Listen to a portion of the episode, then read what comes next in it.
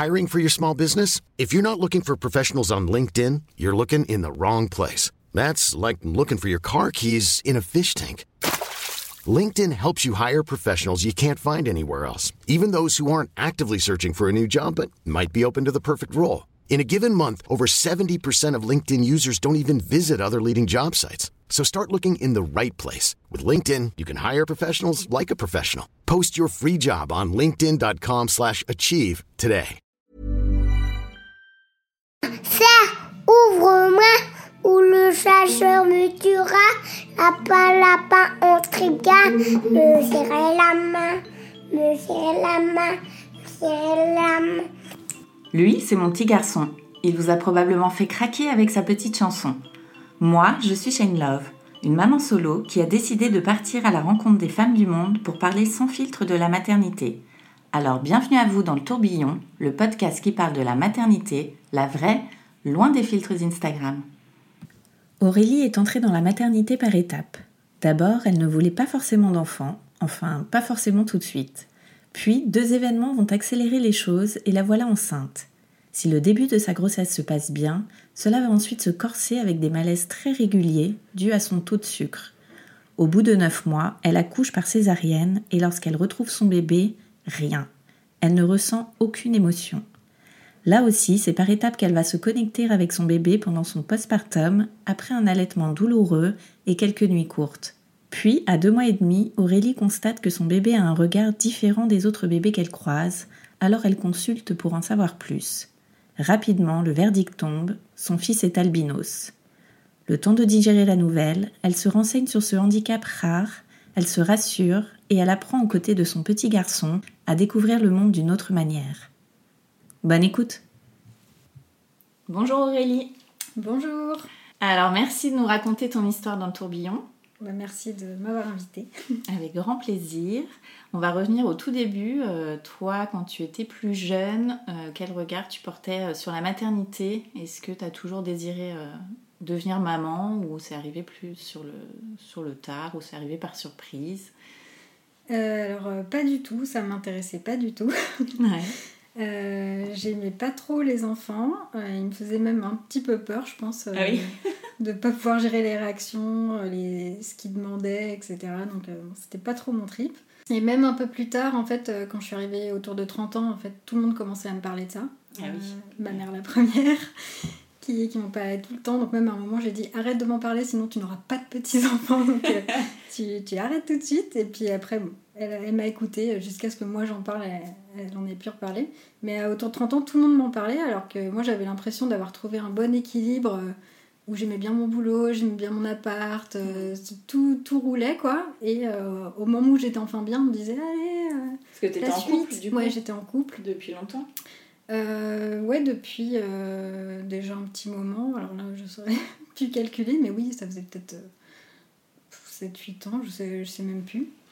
Et, et du coup, moi j'étais, j'étais bien quoi. Et j'avais l'impression qu'on me disait bon bah faut passer à la marche suivante quoi. C'est la suite là, la suite. Euh, la grosse pression. C'est ça, j'étais pas du tout pressée. Et puis en fait, euh, bah, il y a eu, je pense, un concours de circonstances. Il y a eu. Euh, alors il y a mon chat qui a eu une tumeur à la patte. Et on a dû la faire amputer d'une patte. Et en fait, bah, c'était un peu mon bébé. Mon chat, je l'avais depuis que j'étais étudiante, mm. super jeune et tout. Et je pense que ça m'a déjà fait un petit switch et, euh, et puis euh, quelques mois plus tard, ou moins d'un an après, en fait, euh, bah, le père de mon fils, son père est décédé, mmh. assez jeune. Et je pense que du coup, il y a eu un espèce de, ça, de switch qui s'est fait, où j'ai peut-être débloqué quelque chose en me disant, bon, bah effectivement, peut-être que c'est le moment. Et puis en début d'année, bah, on, on, en a parlé, quoi, un peu comme ça. Est-ce que ce serait pas le moment Et puis j'ai dit, bon, bah ok, j'arrête la pilule. Et, et, par contre, il y a un collègue qui m'avait dit fais gaffe euh, quand on arrête la pilule. Nous, euh, elle a arrêté, genre un mois plus tard, bim, euh, ah elle était enceinte. Donc moi, j'étais restée là-dessus en me disant, bon, bah, je vais arrêter. Puis un mois plus tard, je suis enceinte. Et en fait, ça a mis 3-4 mois. Et du coup, chaque mois, j'étais prête. Je faisais le test et je me disais, ah, c'est bon, ça va être là. Mm. Et après, j'étais déçue en voyant le test négatif, genre, bah, pourquoi ça marche pas Et bon, après, la, la gynéco m'avait dit, faut, surtout après genre 16 ans de pilule, Euh, faut que ça se remette en place. Enfin voilà, le corps, faut qu'il fasse un peu de ménage. Et puis, bah, c'est ça, au bout de 4 mois, ça a fonctionné. Donc, bon, je sais que ça peut être beaucoup plus compliqué que 4 mois, mais déjà, j'ai pendant longtemps, j'ai pas du tout envie. Et après, d'un coup, je me disais, bon, bah, si c'est maintenant, il faut que ce soit maintenant, quoi. mais avant ça, ça m'intéressait pas du tout, ouais. Et alors, euh, comment t'as pris cette nouvelle euh, quand t'as vu euh, les bâtonnets bah, Du coup, j'étais super contente parce que c'est ça, ça faisait trois fois que c'était un micro-échec et à la quatrième, j'étais ah bah enfin, ça y est, ça y est, c'est parti. Et, et, du coup, bah, tout de suite, j'ai montré le test donc, au papa qui était super content aussi. Et, et même là, en fait, je suis sortie avec le test et je me suis dit, merde, qu'est-ce que je fais maintenant en fait? Je sais pas ce qu'il faut faire. Est-ce que j'appelle la gynéco? Qu'est-ce que je fais? Et parce que j'y connaissais vraiment rien de rien, hein. je, mm. je m'étais pas du tout renseignée et tout. Euh, même pour le test de grossesse, en fait, euh, il y a plein de trucs, il y a des trucs électroniques et tout. J'étais, ah, mais ils font des trucs électroniques, alors ça veut dire que ça, ça se recycle pas, c'est mauvais pour la nature. mais quand même, est-ce que c'est plus précis Enfin? Donc euh, n'importe quoi. Donc j'ai appelé la gynéco et elle m'a dit, et là elle m'a mis un gros coup de pression, genre ah bah ça y est, alors faut tout de suite appeler euh, la maternité euh, pour réserver et tout. Je, venais de faire le test, en fait ça faisait deux heures. Et déjà on me remettait un coup de pression, genre il y a à peine le petit truc qui est en train de se former, qui est, à la taille d'un petit pépin ou j'en sais rien. Et déjà on me dit ah faut bouquer la maternité, machin, faire ça, Paris, ça, en plus, ouais. ça va vite. Hein. Donc du coup voilà j'ai eu 4 mois en gros un petit peu de flottement et après je suis rentrée dans un truc euh, un petit peu de stress en fait où euh, chaque fois il y avait euh, les rendez-vous, les trucs préparés. Mhm. Donc voilà, le sentiment c'était plutôt qu'est-ce que je fais maintenant? Je suis déjà perdue, c'est que le début et je suis déjà perdue. et alors comment s'est passée ta grossesse? Bah, Le premier trimestre, nickel. J'ai pas eu de nausées, de trucs comme ça. j'ai tout de suite perdu beaucoup de poids. Et du coup, ça fait que j'ai après, j'ai pas énormément pris. Et en plus, euh, comme j'avais pas ni un gros bébé ni beaucoup de liquide, mmh. euh, ben en fait, ça s'est vu assez tard. Parce que même dans les, les, transports et tout, les gens ne laissaient jamais la place parce que j'étais enceinte en, en, hiver. Et avec le manteau et le tout petit bide, personne ne voyait que dalle. Donc, euh, et donc le premier trimestre s'est très bien passé. mais ensuite, je faisais pas mal de malaise. Euh, et du coup, ben, régulièrement dans les transports, euh, je sentais le truc arriver. En plus, j'étais debout parce qu'évidemment, euh, personne ne laissait la place. Où, et comme personne ne voyait rien, je n'osais pas trop demander. et sauf vraiment à la fin où j'en pouvais plus, donc là, mm. vraiment, je demandais. Et par contre, à la toute fin, je faisais un malaise tous les jours. Ah ouais, et, et j'avais pas d'arrêt de travail, quoi. C'était, bah non, c'est pas, pas un truc grave, c'est on t'a euh, diagnostiqué quelque chose Non, alors en fait, euh, je pense que c'était des crises d'hypoglycémie. Parce que, euh, donc j'en parle dans ma bande dessinée, en fait j'ai eu une espèce de lubie sur les Twix. Alors je sais que c'est pas bon, pas sain, c'est voilà, mais en fait j'ai une, une, obsession. Alors ça n'a pas commencé au début de la grossesse, c'était plutôt vers la fin de grossesse. Mais mon frère m'avait offert un. Parce que j'avais dû dire que j'aimais les Twix, quoi un gros carton euh, rempli de Twix, les trucs de grossistes. D'accord. Du coup, en fait, dans mon salon, il y avait la télé, juste à côté, j'avais mon carton de Twix. J'en bouffais tous les jours. Et même certains jours, j'en mangeais deux, euh, deux dans la journée. Et, euh, et, je pense qu'en fait, ça, ça, devait me faire des pics de sucre ou je sais pas quoi. Et puis, régulièrement, c'est ça, je, faisais un malaise dans les transports ou en, marchant dehors ou dès que j'avais un, un, peu chaud. C'est toi qui arrêtais tous les wagons euh, chaque jour Bah euh. non, parce que justement, moi je prévenais personne. Donc dès que je sentais le malaise arriver, mm. que, que, je sois dans le bus ou dans le métro, en fait, je sortais, je m'asseyais et j'attendais que, que, ça passe. Donc je transpirais, je voyais plus rien et tout. Et, euh, et, une fois que je sentais que c'était passé et que je retrouvais un peu de force, bah, je remontais dans le wagon, je repartais au boulot ou à mon rendez-vous à la maternité ou quoi. Parce que justement, je voulais pas être la relou euh, et puis que tout le monde soit autour de moi je, ça, je, je, voulais gérer mon truc euh, toute seule quoi. Mais, euh, mais du coup c'était pas très pratique parce que chaque fois que je devais aller quelque part je me disais bon alors oui ok mais ça veut dire que potentiellement si je suis debout longtemps s'il y a ci ou ça oui, tu je peux tomber dans les donc c'est ça ça me mettait un, un, petit stress à chaque fois que je sortais de chez moi en fait T'avais fait le test euh, Ouais, ah bah, du alors, diabète. laisse tomber. Le test du diabète, euh, je me suis fait un malaise dans le labo, mais euh, Ah ouais. ils- en fait, parce qu'ils m'ont fait boire, donc le truc est vraiment dégoûtant, là, le sirop. Et euh, je suis retournée en salle d'attente. Et en fait, là, ça a été, je crois, le pire malaise que j'ai fait. À un moment, j'ai fait signe en disant, genre, je me sens pas bien, et je me suis sentie partir. Et après, je me souviens plus de ce qui s'est passé. Ils m'ont mis dans une petite salle, allongée. Et, euh, et euh, ils m'ont donné de l'eau et tout. Puis après, elle revenait voir de temps en temps, ça va. Donc euh, je- après, je me suis remise. Mais autant dans le métro, je le, je le sentais arriver, j'avais le temps de sortir de la rame, de, de, Mm. de gérer quand, quand ça passait et tout. Que là, je pense que la dose de sucre, Ouais. c'était au-delà des Twix euh, habituels. Là, t'as la boîte C'est complète ça, là, x 10. c'était le carton en one shot. et, euh, et du coup, mon corps, il a pas du tout aimé. euh, mais il n'y a pas de diabète ou. euh, Enfin voilà, il n'y a pas eu de, soucis là-dessus, juste ça me faisait des malaises. Et puis il y avait ce truc de, de liquide où en fait au début, euh, j'avais un petit bidon. Et, euh, et vers la fin de grossesse, à un moment, ils, ont même, se sont demandé s'il n'y avait pas des fuites de liquide amniotique. Parce que bah, chaque fois que je venais, il n'y avait pas beaucoup de liquide alors qu'il est censé en faire de plus en plus. Et en plus, il était en siège, donc il voulait aussi qu'il y ait plus de liquide pour qu'il puisse faire une manip pour le retourner, etc. Et en fait, euh, bah, il n'y en avait pas beaucoup, donc euh, j'étais sous surveillance, etc. Ils ont vu qu'il n'y avait pas de fuite, juste peu de liquide. Mais à la fin, j'y allais euh, tous les trois jours. Et tous les trois jours, ils remesuraient les poches de liquide euh, pour euh, vérifier que, euh, tout, que, en tout cas, il n'y en avait pas moins. Il n'y en avait pas plus, mais euh, que, que, que ça euh, baisse pas. Ouais. Et à aucun moment on t'a proposé d'être alité euh, Non, de- à aucun moment. Et bah, à la fin, j'ai eu le congé pathologique. Ouais. Mais, euh, mais non, non, à aucun moment, euh, quelqu'un a estimé. Bon, après, je me rends pas compte, j'imagine qu'il y a des grossesses euh, beaucoup plus difficiles euh, que ça. Mm.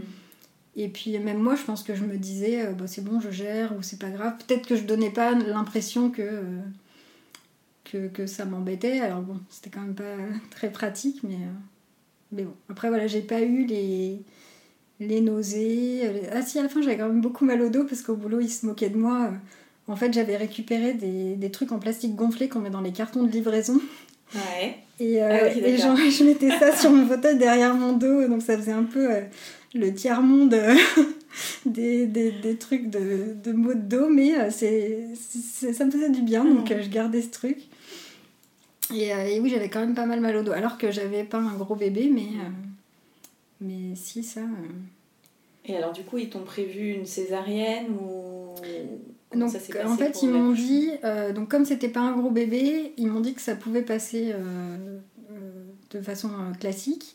Donc j'ai fait, euh, je sais pas si c'est obligatoire pour tout le monde, j'ai fait l'échographie du bassin là pour voir si ça passait en taille. Ah, d'accord. Je sais pas si toutes les femmes le font ou pas, ils m'ont fait faire ça. Et ils ont dit que bah, du coup ça pouvait passer comme ça si le travail se déclenchait. Il s'était retourné du coup Non, bébé ils s'étaient pas retournés. Ils m'ont dit, en gros, il y a une chance sur deux. Une chance sur deux que, que le travail se déclenche et que vous accouchiez euh, de façon euh, naturelle. Ou alors, il y aura une césarienne. Donc, je m'étais préparée. Et je pense euh, qu'en fait, euh, je, je me disais, je préférerais que ce soit une césarienne. Oui. Parce qu'en fait, j'avais super peur d'accoucher et j'avais super peur de me dire tout va exploser en bas là. je, je vais perdre, euh, c'est ça, je vais perdre ça, euh, ça va être compliqué après. euh. donc ça m'effrayait. Mhm. Et, et du coup, la césarienne m'effrayait aussi, mais je me disais, finalement, ce serait peut-être pas mal si ça se passait comme ça. Et en fait, le... bah, comme il n'y avait plus beaucoup de liquide, ils m'ont déclenché 15 jours avant. Donc, euh, je sais plus comment ça s'appelle. C'est un décollement de membrane.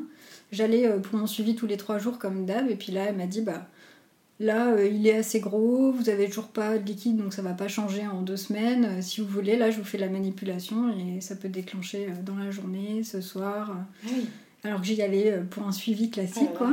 Et je me disais, bon, il me reste encore deux semaines.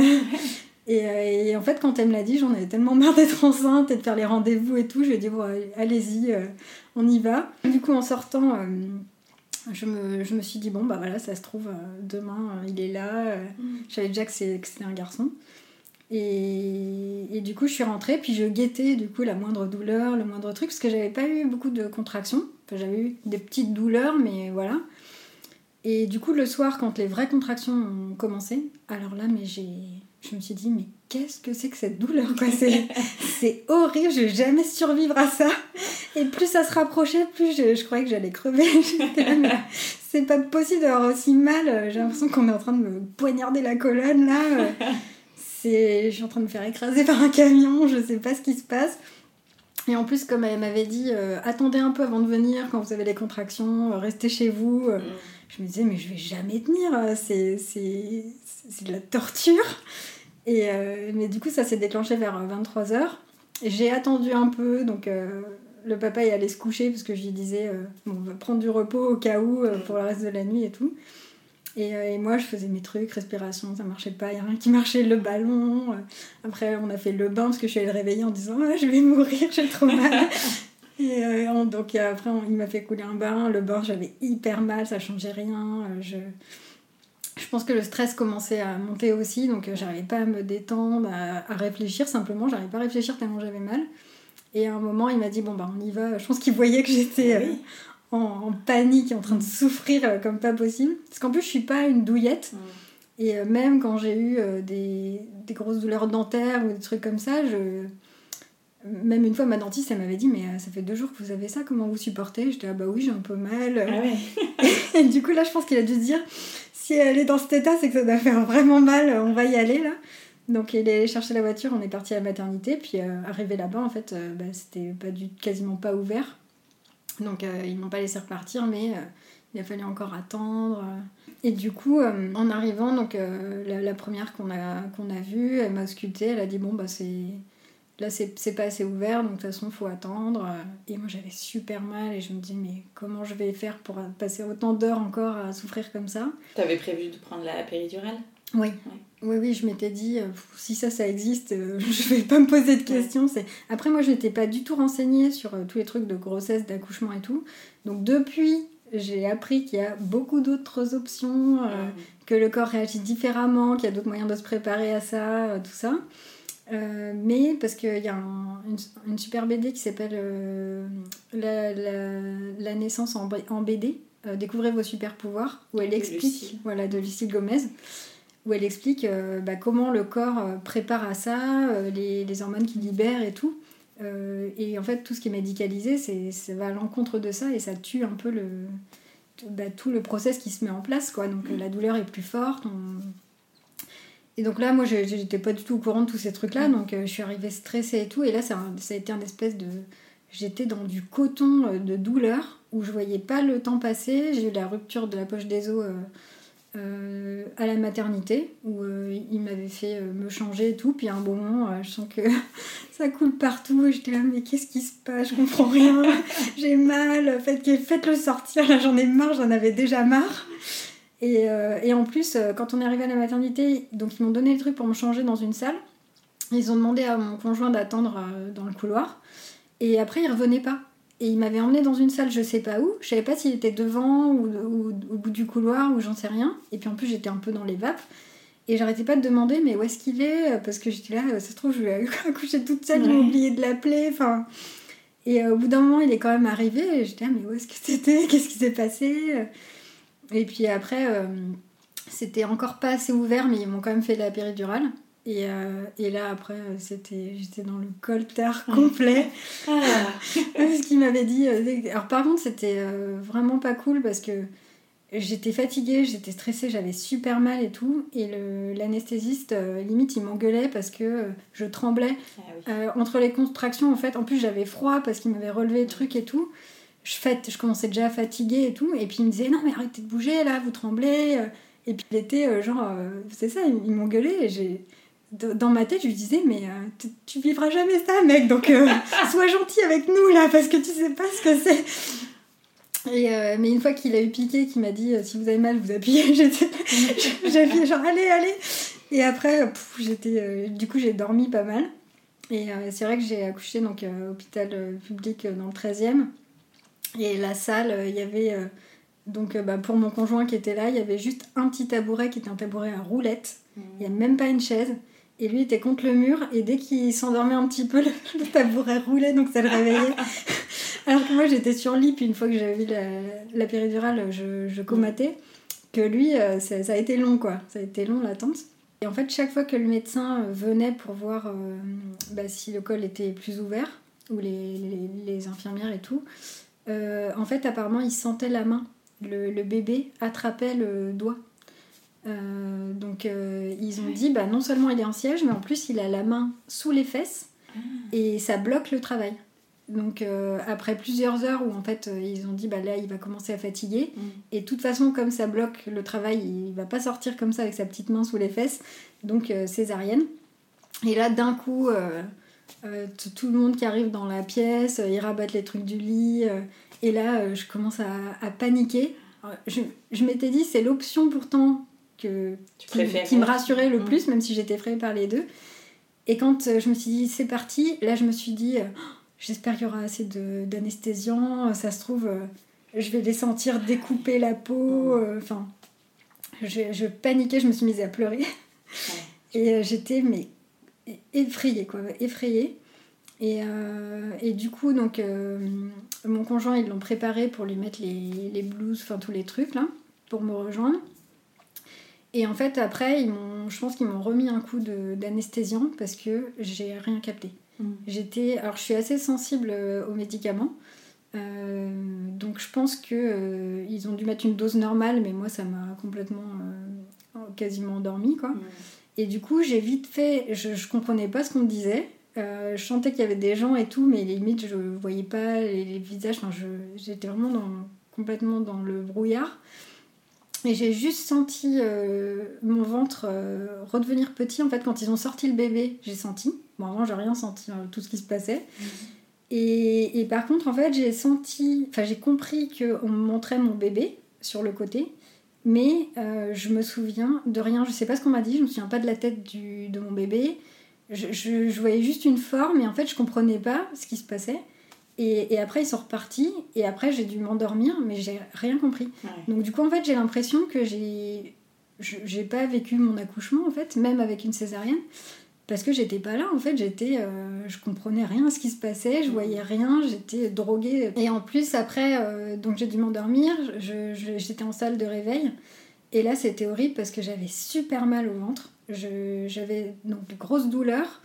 En plus, j'étais encore euh, engluée avec euh, l'anesthésiant et tout. Et ça me semblait mais interminable. J'étais dans un lit, je pouvais pas bouger. Il y a des gens qui passaient, je comprenais pas. Il y a personne qui me parlait, il y a personne qui me disait euh, où est le bébé, depuis combien de temps je suis là. Enfin, j'ai- j'avais l'impression qu'on m'avait mis sur le côté dans un coin euh, en attendant euh, de gérer d'autres trucs plus importants.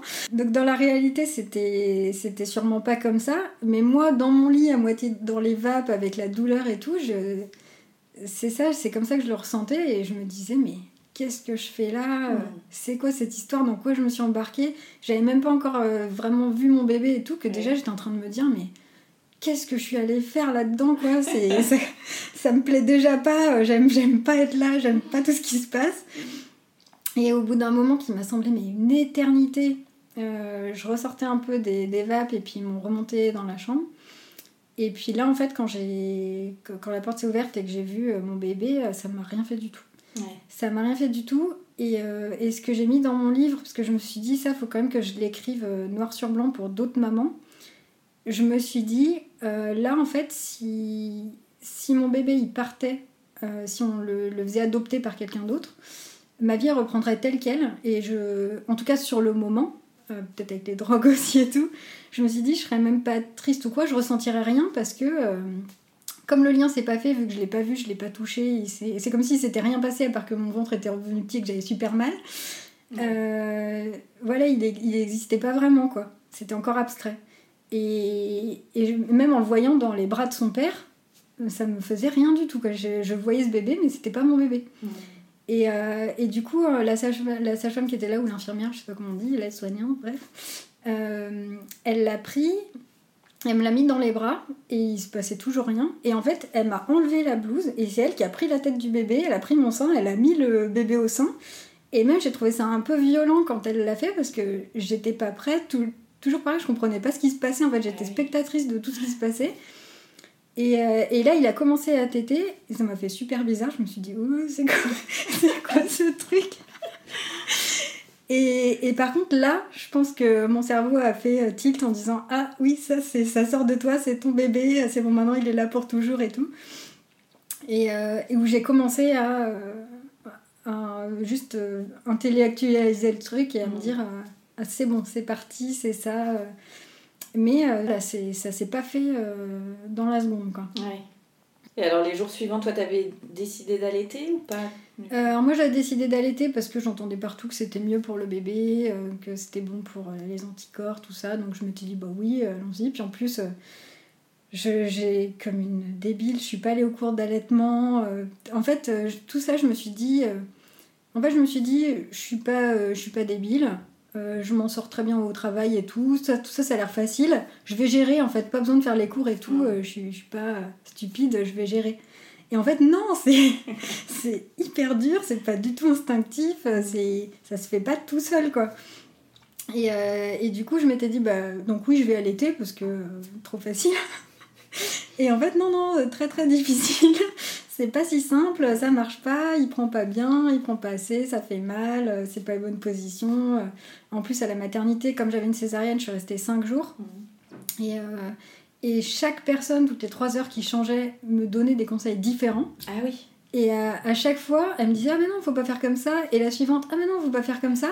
Et déjà que j'étais perdue, mais alors là, c'était. Il y avait plus aucune référence, quoi. J'étais là, mais à qui je demande le vrai truc? Où est la- le maître d'école, là, celui qui sait vraiment? Euh, Qui sait Qui sait ici Et tous les conseils étaient contradictoires et je m'en sortais pas, j'avais mal. Et puis, euh, bah, il pleurait tout le temps. euh, et les, les premières nuits, ça a été euh, super dur. Enfin, tout, tout le séjour à la, mati- la- la maternité, ça a été super dur. Et, et j'avais vraiment hâte de partir et de rentrer chez moi, euh, où je me disais qu'ensuite ce serait réglé. Je ne sais pas, euh, je pensais pas que ce serait si difficile, mais à la maternité en plus, en étant euh, pas dans son cocon avec ses affaires, euh, avec tout le tous les. passage. C'est ça, le passage toutes les 3 heures, parce qu'en plus, avec la césarienne, il y a les médicaments, où toutes les 3 heures, on nous donne des, des médicaments pour la douleur. Du coup, à peine je m'endormais, soit lui il se réveillait, soit il y avait une nana qui venait pour les médicaments, ou pour le bain, ou pour euh, les couches, ou c'était le défilé quoi. Mhm. Et à un moment, j'avais juste envie de mettre la chaise devant la poignée, de bloquer, et de dire foutez-moi la belle, je bloque l'accès. Et ouais, c'était 5 jours horribles, horribles. Et alors, le retour à la maison, comment ça s'est passé? Bah, du coup, euh, j'avais super hâte de partir. Mhm. Et, euh, et le, le matin où je savais que j'allais partir, j'étais super excitée. Et, et au moment où j'ai quitté la chambre, alors euh, donc pendant 5 jours j'étais dans une petite chambre. En plus, la salle de bain était à l'extérieur de la chambre. Donc, euh, euh, même si j'ai j'ai pas pu prendre de douche au début, mais du coup, je sortais quasiment pas de ma chambre. Et j'avais pas du tout de. Parce que je racontais aussi que je suis un peu myope. Enfin, je mets des lunettes pour aller au cinéma ou regarder la télé et tout. Et là, j'avais pas mes lunettes à la maternité. Et en fait, d'avoir passé 5 jours avec juste 2 mètres de mur en face, quand je suis sortie de la maternité, mes yeux, ils, ils voyaient plus rien en fait. Euh, dès, dès que je voyais au-delà de 2 mètres, tout devenait flou. Et, euh, et en, en quittant la chambre avec le cosy, la valise et tout, euh, dans le couloir, je me suis mise à pleurer en fait. Je, c'est sorti tout seul.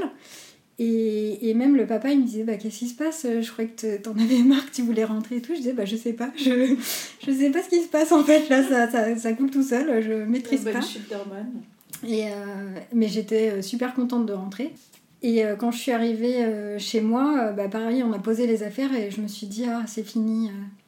L'enfer, c'est fini, quoi. Ça y est, maintenant, ça va rouler. euh. Grosse erreur. mais ouais, c'est- j'étais vraiment contente de partir. Et alors, ça a pas roulé quand t'es rentrée? Euh, bah non, parce que pareil, en fait, euh, manque de sommeil, euh, pleurs. En plus, l'allaitement, euh, du coup, j'avais des. Comme je pense que je m'y prenais mal, euh, ça crée des, des fissures.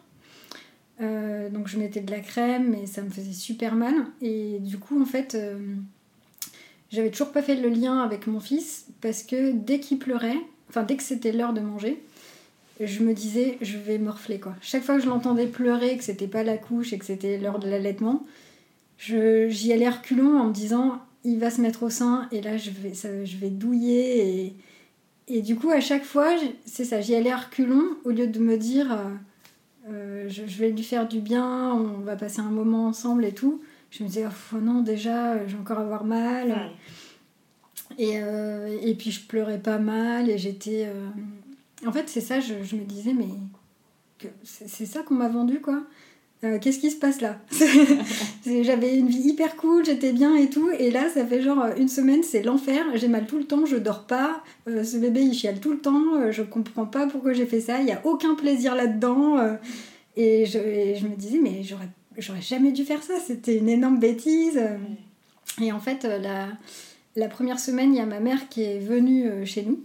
Euh, parce qu'en fait, il y a une, euh, une amie euh, du père de mon fils qui, qui avait fait ça. Sa maman était venue la première semaine et nous avait raconté que ça les avait vachement aidés parce que euh, la maman avait fait de la bouffe, elle avait aidé à ranger des trucs et puis elle donnait des conseils aussi. Et, euh, et du coup, je m'étais dit, ah bah c'est vrai que ça peut être bien. Donc bon, ma mère avait dit oui tout de suite. Donc quand on est rentré de la maternité, elle est arrivée, je sais plus si c'était dans l'après-midi ou le lendemain, enfin assez vite. Et, et du coup, en fait, elle, elle voyait ce qui se passait. Elle voyait que ça, ça se mettait pas du tout bien en place et que c'était pas sain du tout. Et que je pleurais tout le temps parce que j'avais mal et que du coup, je, je voyais que ça, euh, les douleurs, les trucs comme ça. Et que tout était dans le négatif. Et, euh, c'est elle qui m'a dit, mais euh, donne-lui le biberon, quoi. Arrête de te faire du mal, là. Passe au biberon. c'est pas grave, euh, il va survivre. Toi, moi, j'avais pas assez de lait, donc euh, toi, t'es passé au biberon rapidement. Regarde-toi, t'as survécu. euh, t'es en bonne santé, ton cerveau, il va bien. euh, donc euh, voilà, passe, passe au lait, quoi. Et, et du coup, je, je me disais, ah, mais donc déjà, échec. Ensuite, bah, tout le monde dit faut le faire, c'est bon pour lui, donc si je le fais pas, mauvaise mère et tout. Mais c'est vrai que j'avais vraiment trop mal, donc j'ai encore tenu quelques jours. Et puis, euh, je l'ai allaité 11 jours, et, euh, et le 11e, en fait, le soir, j'en pouvais vraiment plus. J'avais trop trop mal, j'avais un, un des deux seins qui était fendillé, mais ça c'était abominable, parce que du coup, même le t-shirt dessus, c'est- Enfin, du coup, je me baladais dans l'appart avec les seins à l'air. Enfin, c'était n'importe quoi. J'étais là, mais qu'est-ce qui se passe là? Je comprends plus. Où est ma vie Où est ma dignité et, euh, et du coup, euh, il était super tard. C'était fin de soirée. euh, J'ai appelé SOS médecin en disant Bon, voilà, euh, je tiens plus, quoi, tant pis. Et d'abord, j'ai regardé sur des forums comment faire pour arrêter d'allaiter. Et en fait, toutes les réponses à chaque fois, c'était des. On, on poussait les femmes à- à persévérer en fait. Euh, c'est chaque fois que sur les forums c'était comment je fais pour arrêter, couper mon lait et tout. Chaque fois il y avait 15 réponses. Non mais arrête pas, tiens bon, euh, c'est pas bon pour ton bébé, euh, faut pas gâcher tout ce lait, la nature est comme ça. Enfin, et à un moment j'ai quand même réussi à choper l'info qu'il y avait un médicament qui coupait le lait. Et du coup j'ai viré internet, j'ai fait ok, il y a un truc qui existe, j'appelle SOS médecin là direct. Et, c'est un vieux médecin qui est arrivé. En fait, m'a dit Ah oui, oui, bah, effectivement, il y a quelque chose, mais là, euh, j'en donne pas souvent, donc il faut que je redescende dans ma voiture pour voir le nom du médicament et tout. Donc, euh, mais juste le, le fait qu'ils me disent Oui, oui, il y a ça, je vais vous le prescrire. pff, Gros soulagement. Gros, énorme soulagement. Donc, il est redescendu, il m'a remonté euh, deux cachets d'avance, euh, et puis l'ordonnance pour, euh, pour aller en chercher d'autres. Euh, J'avais déjà les biberons pour euh, le futur, mais on n'avait pas de lait, donc euh, euh, mon conjoint était allé euh, à la pharmacie de garde pour prendre les médicaments et, le, et du lait en poudre. Du coup, on a fait le biberon. Alors, on était tous les trois dans la cuisine, genre, alors, euh, faut mettre tant de poudre, machin. Enfin, c'était la, la mission survie euh, du premier biberon.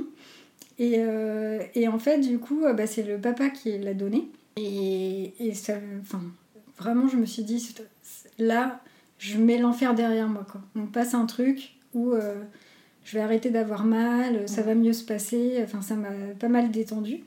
Et le lendemain, quand c'est moi qui ai donné le premier biberon, petite vague d'émotion, désolée. Ouais. Et, euh, et en fait, là, je me suis dit, euh, je pense que c'est là que j'ai vraiment vu mon bébé en me disant, euh, maintenant ça va aller, quoi. Et du coup, comme j'avais enlevé ce- cette barrière de, de la douleur, enfin, j'avais encore mal parce que, avec la césarienne, euh, chaque fois que j'allaitais, en fait, il y avait les contractions, euh, les tranchées qui, qui resserrent euh, l'utérus.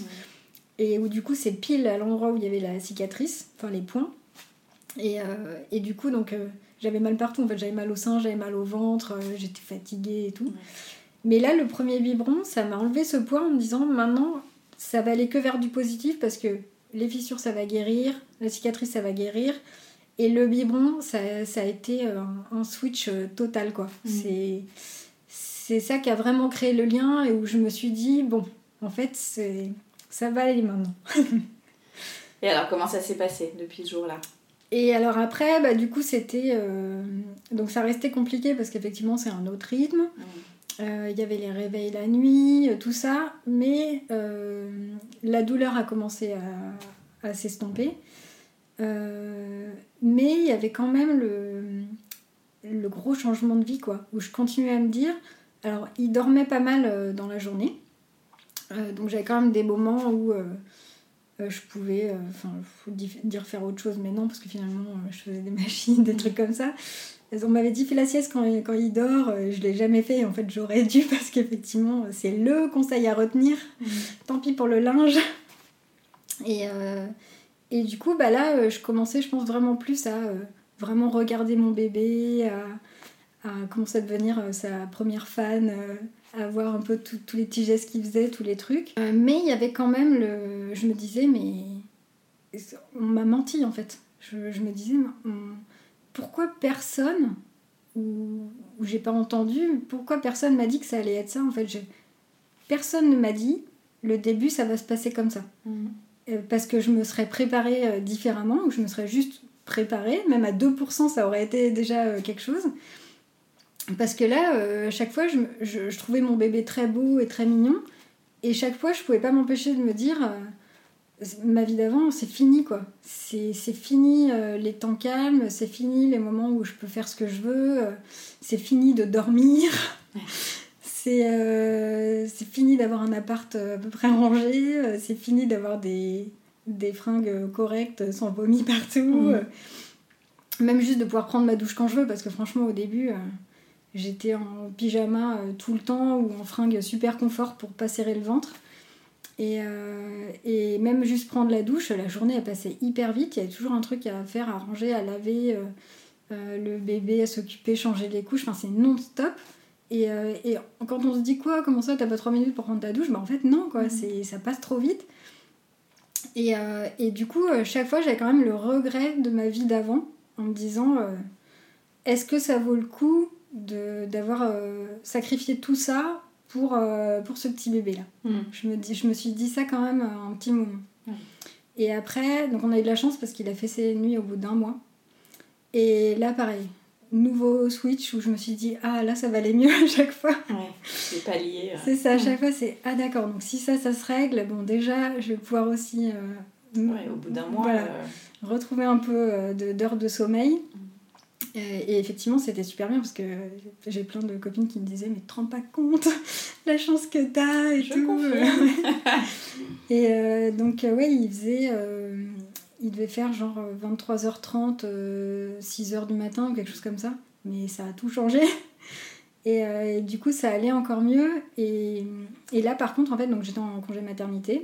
donc le papa a repris le travail après le micro congé paternité. Et en fait, j'étais chez moi et je m'emmerdais. Je, je, vraiment, euh, j'avais hâte de reprendre le travail en fait. Parce que j'étais toute seule avec mon bébé à faire que des trucs de maison qui me faisaient chier, hein, faut être honnête.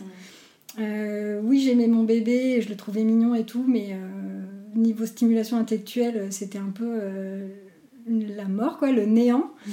Euh, quand euh, lui rentrait le soir du travail, il me disait alors comment s'est passée ta journée? J'étais ah, bah, comme hier, j'ai changé des couches, euh, j'ai lancé des machines, genre rien d'intéressant. Il s'est rien passé de différent d'hier. Et j'avais l'impression d'être dans une, une spirale, c'était un, jour sans fin, un jour sans fin en pire, parce qu'en plus il n'y a même pas de trucs rigolos qui se passent ou quoi. C'est non, non, c'est puis c'est extrêmement répétitif au début. après il y a des petits trucs sympas, genre il y a les, premiers sourires, les petites étapes. Mais le global, ça reste quand même pas passionnant. Enfin, en tout cas, moi, c'est pas la partie que j'ai préférée. Donc j'avais vraiment hâte de retrouver au travail. Et puis en plus, les rares personnes, soit qui venaient, soit que je croisais, tout le monde parlait que du bébé en fait. Alors que moi j'étais là, oh, des, des, des, adultes, on va pouvoir. et non, ils m'ont reparlé du bébé. Je disais, mais je veux parler d'autre chose. Mon cerveau il est en train de se recroqueviller comme un vieux chewing-gum là. Stimulez-moi. Et en fait, euh, bah, c'est euh, en congé maternité que euh, même j'ai eu l'idée de créer une petite maison d'édition jeunesse où c'est là que j'ai commencé à faire euh, mes premières presses, mes premiers trucs sur mon ordi en me disant alors qu'est-ce que je pourrais faire, quel produit, enfin préparer tous mes trucs. Mhm. Parce que j'étais chez moi, je tournais en rond et j'étais je, en train de dépérir.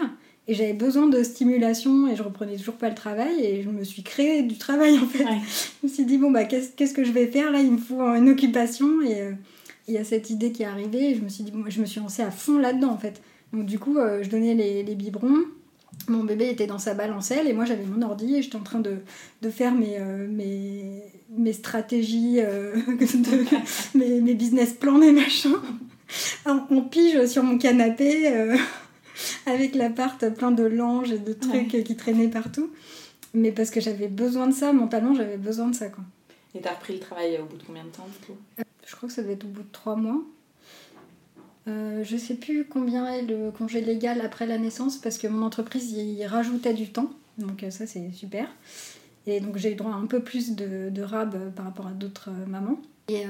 Et, j'ai repris le travail. En fait, comme on avait une place en crèche pour la rentrée, euh, ce qu'on a fait, c'est que moi j'ai collé euh, des congés à la suite de, mon congé maternité. Et ensuite, quand j'ai repris, le papa a pris ses congés d'été. Euh, donc lui, il a eu du temps où du coup il a vécu ce que moi je vivais. Et c'était pas mal parce que du coup, là, c'est moi qui rentrais, qui disais ah, Qu'est-ce que vous avez fait aujourd'hui? Comment c'était? Et là, il disait Je comprends mieux pourquoi t'avais rien à me raconter et tout, parce qu'effectivement, bah, il n'y a rien à raconter quoi. J'ai changé les couches, euh, j'ai donné biberon, euh, on est sorti acheter du pain, enfin les trucs boring quoi. Et alors que moi j'étais trop contente de enfin j'étais à la fois trop contente de, retourner, de retourner travailler et en même temps je, il me manquait déjà en fait. Alors que j'étais surexcitée à l'idée de juste sortir de ma maison où j'ai l'impression d'être en prison. Mmh. Et le premier jour où je suis retournée au travail, bah, évidemment tout le monde m'a posé plein de questions et tout. Et, par contre, euh, le soir, j'avais hâte de partir. Et même dans la journée, je regardais des photos. Et j'étais là, il me manque, son odeur, elle me manque. Mm. Et j'ai pensé à lui toute la journée, alors que ça faisait des semaines que je rêvais de retourner bosser. Et... L'ambivalence euh, des mm. sentiments euh, de la maternité. C'est ça. et alors, comment ça s'est passé après pour ton petit chou euh, j'ai oublié de préciser euh, quelque chose. Euh, en fait, donc, quand il a eu deux mois et demi, j'étais encore en congé maternité. Enfin, en tout cas, j'étais sur mes congés, je crois, j'avais pas encore repris. Et en fait, on a eu un diagnostic de handicap. Ah. parce qu'en fait, donc, il est né extrêmement blond, les cheveux très très blonds comme un suédois, quoi. Les cils très blancs, sourcils blancs et tout. Et c'est vrai qu'à la maternité, chaque fois qu'il y avait une nouvelle aide euh, qui, qui, rentrait, elle disait Oh là là, qu'est-ce qu'il est blond ce bébé Enfin, c'était, euh, j'ai entendu ça toute la journée de toutes les aides-soignantes. Et, euh, et, en fait, le, la pédiatre qui est passée, elle l'a vu et, et elle m'a dit C'est vrai qu'il est très blond dans votre famille. Alors, mon père, en fait, il a eu les cheveux quasiment blancs jusqu'à 10 ans. Et le père de mon fils, il était très blond petit aussi. Donc, c'est ce que j'ai dit. Et puis, euh, je me souviens d'avoir fait une blague. On était près de la table à langer. Et puis, euh, en rigolant, je fais quand même pas albinos euh, sur le ton de la blague, quoi. Mm. Et en fait, elle a pas du tout rigolé. Et elle a dit bah, si vous dites qu'il y a des blonds dans votre famille, non, il n'y a pas de raison. Et là, j'ai pas tilté ni rien. Je sais même pas d'où ma blague est sortie. Et je me suis dit oh, bah, elle est pas très drôle, cette nana, c'est bon, quoi. Et donc, on est sorti de la maternité. Et, par contre, en fait, elle essayait de, de regarder les yeux. Euh, et comme il fermait beaucoup les yeux, déjà il dormait beaucoup à la maternité, puis il voulait pas ouvrir les yeux, euh, elle disait bon ben on va le laisser tranquille, mais euh, voilà avec votre pédiatre, ce serait bien qu'elle regarde les yeux si tout va bien. Donc bon moi j'ai mentalement j'ai noté le truc, mais voilà, on est sorti de la maternité, tout ça, et puis en fait on a fait le premier rendez-vous avec la pédiatre, donc je crois que c'est un mois. Et puis, elle nous a rien dit de spécial, elle a rien enfin voilà, le rendez-vous normal. Et puis aux deux mois, en fait, moi je m'étais rendu compte qu'il avait les yeux qui balayaient. Parce qu'en fait, j'étais allée, euh, j'avais pris le métro pour euh, voir une copine. Et en fait, j'avais, vu un autre bébé qui m'avait regardé, qui était dans sa poussette, un tout petit. Et en fait, il me regardait euh, fixement. Et comme moi, je connaissais pas de bébé, je, je, je, regardais jamais les bébés en fait avant. Mmh. Et que mon fils, ça faisait des semaines que je le voyais avec les yeux qui balayaient, je me disais, bah ça se trouve, c'est un truc de bébé où euh, ça se muscle et puis à un moment, ça va se fixer. Et du coup, quand j'ai vu cet autre bébé à peu près du même âge qui avait les yeux tout droits, je me suis dit, Ah, il y a un truc chelou là. Et du coup, l'autre rendez-vous aux deux mois avec la pédiatre, je dis, bah par contre, les yeux, euh, j'ai- vu un autre bébé, il- ça faisait pas ça. euh, Est-ce que ça doit se muscler Enfin, ça vient de quoi À quel moment il va fixer ses yeux Et elle a regardé, elle nous a dit, oh, c'est vrai qu'il a les cils très blancs. Bon, je vais vous envoyer chez un, une, une, une collègue ophtalmo euh, qui va regarder, euh, enfin voilà, qui, va faire une consultation. Donc elle écrit une lettre pour euh, sa, sa consoeur et, et elle, le- elle la met dans une enveloppe qui n'est pas fermée et elle met ça dans le carnet de santé. Donc nous on repart. Je me souviens, je rentre à la maison et sur Google je cherche maladie euh, cils blancs et j'ai rien trouvé. Et euh, j'étais là, c'est bizarre quand même qu'elle nous ait dit ça. Et en fait, ni euh, le papa ni moi, on, on a regardé la lettre en fait. C'est, je me suis dit, ok, elle a écrit un truc pour l'autre médecin, et, je- et j'ai même pas eu la curiosité de lire ce qu'elle Ouais. avait mis. Donc euh, c'est elle qui, qui prenait le rendez-vous. Donc le soir, elle nous rappelle en disant, bah, je vous ai obtenu un rendez-vous, telle date et tout. C'était en journée, donc euh, comme le papa bossait, ben, c'est moi qui suis allée, où j'ai dit, bon, bah, je, te, je t'appellerai après, euh, s'il y a quoi que ce soit, tout ça. Donc je me pointe euh, comme une fleur avec mon bébé. T'étais pas du tout inquiète du coup j'ai- bah, J'étais pas du tout inquiète parce que je me disais, bon, ça se trouve, peut-être qu'il y a un petit retard, un truc à muscler, enfin voilà. Et sauf qu'en fait, l'ophtalmo qui m'a reçue, elle a pensé que j'avais lu ou que la pédiatre nous avait préparé, et voilà. Donc en fait, elle sort le papier, elle le lit, elle fait, bon, bah mettez votre bébé sur vous, elle sort ce- sa lampe, elle regarde et tous les yeux, puis elle me fait, oui, bah c'est ça, votre bébé, il est albinos. Et du coup, j'ai eu un. Enfin, le plafond s'est écrasé sur moi, quoi. Et là, je me suis mise à Ah oui. pleurer et je fais quoi Mais. Enfin, genre, de quoi elle me parle elle? Qu'est-ce que c'est que cette histoire? Ça sort d'où? Et là, elle me fait euh, Oui, oui, bah, c'est un handicap. euh, en fait, il y a un... comme il n'y a pas de mélanine dans le corps, c'est pour ça qu'ils ont les, les cheveux et les poils blancs euh, et la peau euh, très blanche. Par contre, en fait, au fond des yeux, on a euh, des petits cônes qui sont en mélanine qui permettent la vision de loin. Et si ces cônes ne sont pas là, du coup, on est malvoyant. Et du coup, elle m'explique ça, cache. Et alors, je me remets à chialer et tout. J'avais mon bébé sur moi. J'étais là, mais qu'est-ce qui se passe encore là? Je comprends pas. C'est quoi cette histoire? Ça sort d'où? Et en plus, elle me dit bon, bah là, faut que je lui mette des gouttes pour faire d'autres examens. Donc, vous allez attendre en salle d'attente. Et puis, je vous reprends euh, d'ici euh, une demi-heure, trois quarts d'heure, je sais plus ce qu'elle me dit. Donc, je ressors en larmes avec mon bébé dans, dans la salle d'attente blindée. Et j'arrivais pas à m'arrêter de pleurer. Et j'avais mon bébé. Et j'étais sur mon téléphone et je cherchais albino. C'est là que des trucs horribles sur Google. Les trucs de massacre, de sorcellerie et tout. Enfin, que les, tous les gros clichés euh, qu'il y avait Mhm. dessus. Et j'étais en panique totale. J'arrivais pas à m'arrêter de pleurer. J'envoie un texto euh, au papa en disant Bah, il est albinos. euh, euh, viens. elle doit le revoir. elle doit refaire des examens et tout. viens. Et puis bah pareil, il me répond quoi Mais je comprends rien, c'est quoi ça et tout J'arrive. Donc il venait en scooter, donc il devait mettre un certain temps à venir. Donc je l'attendais dans la salle d'attente et puis je me disais bon bah ce serait bien qu'il arrive pour assister à la suite. Et après, il fallait que je donne à manger à, à mon bébé dans la salle d'attente parce qu'il avait faim, donc j'ai fait le biberon. euh, et puis tout le monde me regardait parce que j'arrêtais pas de pleurer en fait. Et je voyais bien que les gens, ça les démangeait de savoir Ouais. et il y a même un, un papa qui commençait à me poser des questions. Il y a sa petite fille qui était là. Et il me disait Ah, il a quel âge et tout. Puis je chantais, tu vois, qu'il qu'il attendait que je lui dise quelque chose, quoi. Et moi, je disais rien. J'étais là, mais dégagez, j'ai envie d'être toute seule avec mon bébé, là. Je veux pas vous parler. Je veux même pas qu'on me regarde euh, dans cette situation. Enfin, c'était horrible. Ça m'a semblé interminable. Elle me fait re-rentrer dans la salle d'attente après avoir pris deux personnes. euh, Et, euh, et le papa était toujours pas là. Donc j'ai envoyé un message euh, Bon, bah, je suis dans le cabinet. Si t'arrives, rentre direct et tout.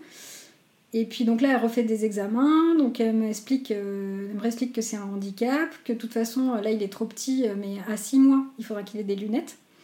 Euh, parce que là, de toute façon, il fera que les enlever, donc ça sert à rien Ouais. avant. Euh, et qu'en gros, là, il n'y a rien à faire. Elle, elle m'a dit, bah, vous revoyez votre, pé- votre pédiatre pour toute la partie handicap, et puis euh, on se revoit quand il aura 6 mois pour les lunettes, quoi.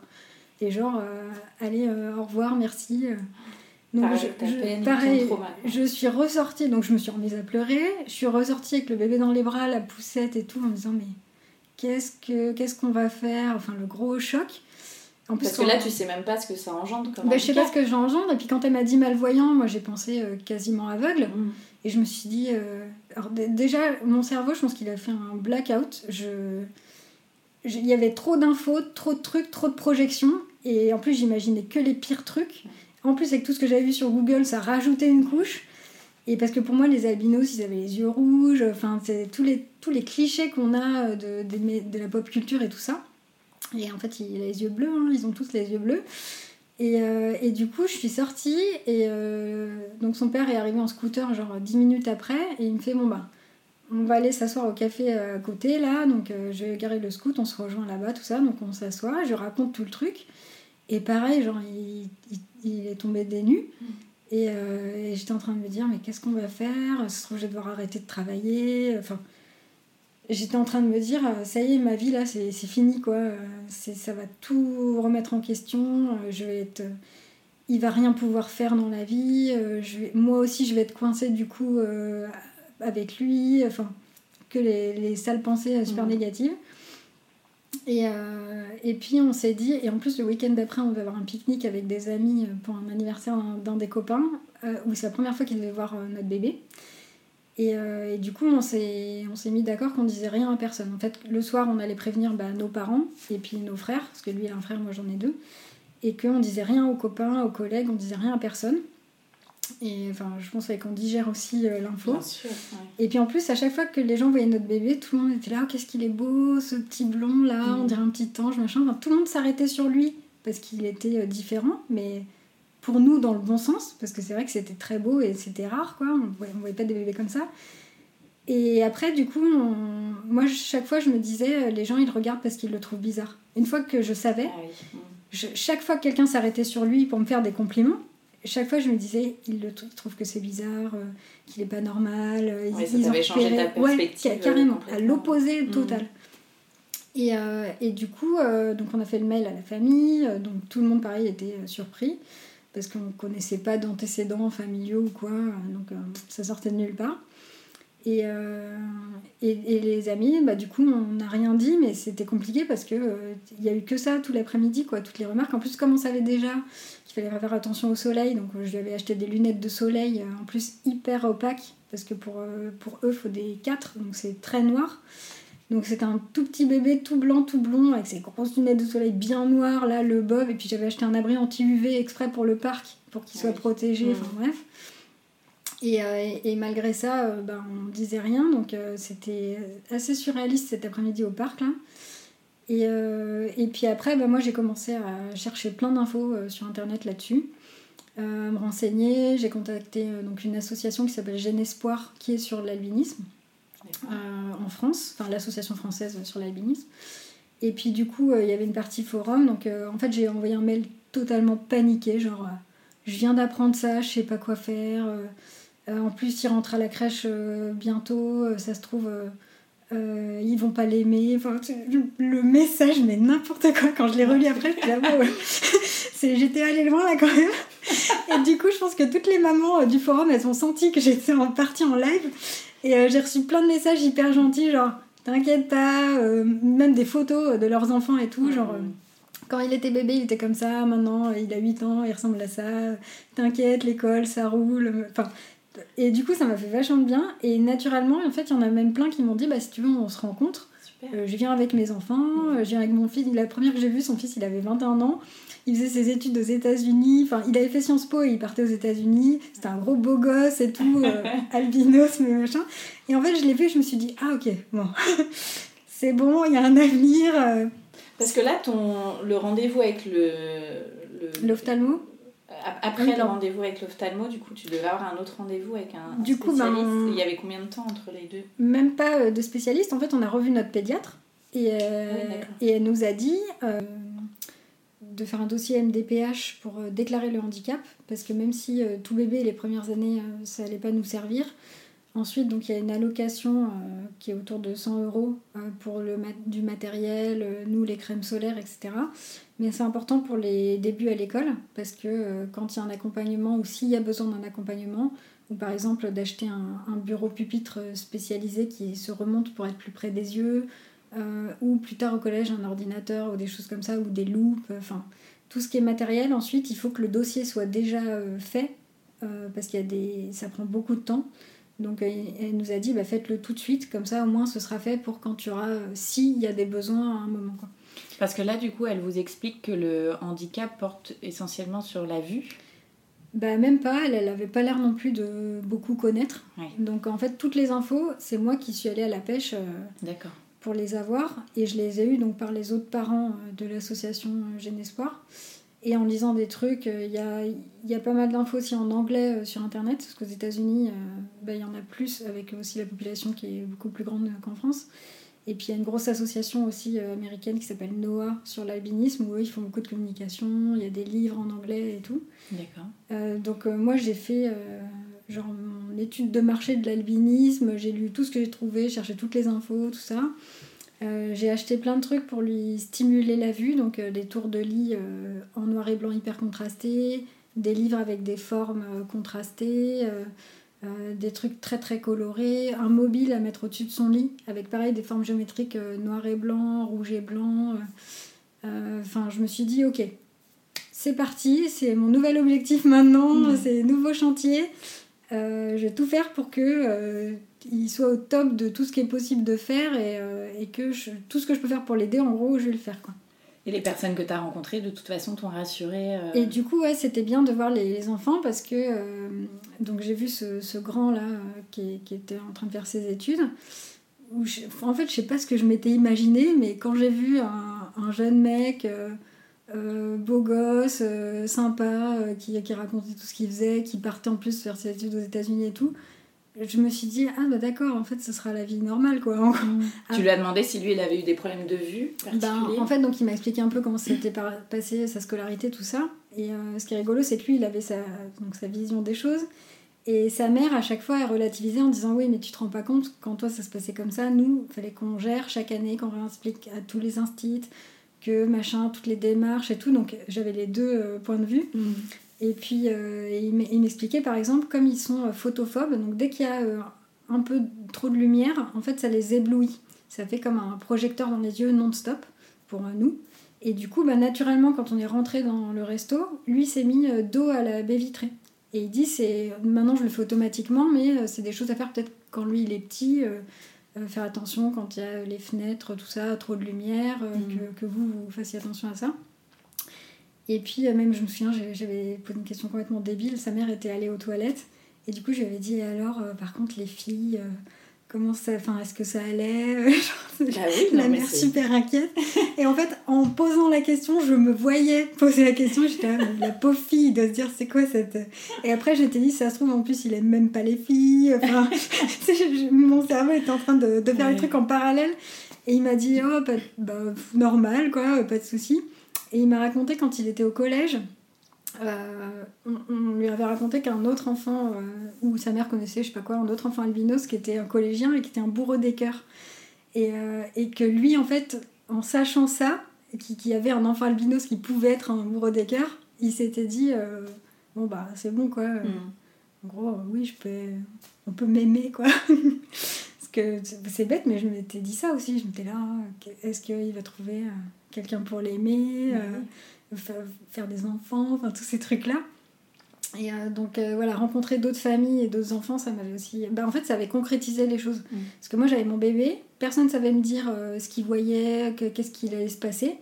Et là, de voir les enfants à différents âges et les parents et qui m'expliquaient comment ça s'était passé pour eux et tout, bah, du coup, voilà, ça ancre dans le réel et on peut se projeter en fait dans, Ouais. bah, dans l'avenir juste et moins s'inquiéter. Parce qu'il n'y avait pas d'autres handicaps que euh, la photosensibilité. euh. Alors donc du coup le handicap visuel, donc il y a la, la crème solaire, comme ils n'ont pas de Ouais. mélanine, euh, en fait il n'y a pas de filtre sur la peau, puisque nous quand le soleil tape on bronze et c'est ça qui crée la protection de la peau. Eux ils n'ont pas ça, donc ça veut dire que les UV passent directement et plus tard ça peut causer des cancers de la peau. Euh, donc euh, même tout petit en fait, euh, dès que on les UV sont à 3-4, on lui met de la crème, donc 6 mois à peu près par an. Euh, donc 6 mois par an, on surveille euh, l'in- l'indice UV euh, sur internet tous les matins et on voit si on lui met de la crème. Il a des lunettes de soleil euh, et une casquette qui protège la nuque. Donc on a cousu, alors à chaque fois on prend une casquette cool, euh, Jurassic Park, Pokémon, machin, et on coud un bout de tissu un peu vilain mais bon qui protège la nuque. Et du coup c'est le seul à l'école, donc maternelle et maintenant primaire, qui a droit d'avoir des lunettes de soleil et une casquette euh, printemps, été euh, et début d'automne quoi. Ouais. Donc il y a ça. Et par contre, la vision, donc il a une basse vision, donc c'est ce qu'on appelle malvoyant. donc là, il a un peu moins de 2 dixièmes de vision avec lunettes. Donc quelqu'un qui est, en comparaison, même si c'est pas exactement ça, quelqu'un qui est extrêmement myope, bah, mon fils il voit ça mais avec ses lunettes. Hmm. Et du coup, ben, dans la vie de tous les jours, euh, il se rapproche euh, beaucoup des choses. Euh, effectivement, les visions de loin, parfois. Par exemple, une fois dans la rue, il a cru que c'était mon frère qui venait vers nous. Et en fait, c'était un inconnu, mais qui avait un peu la même dégaine que mon frère, un peu la même silhouette.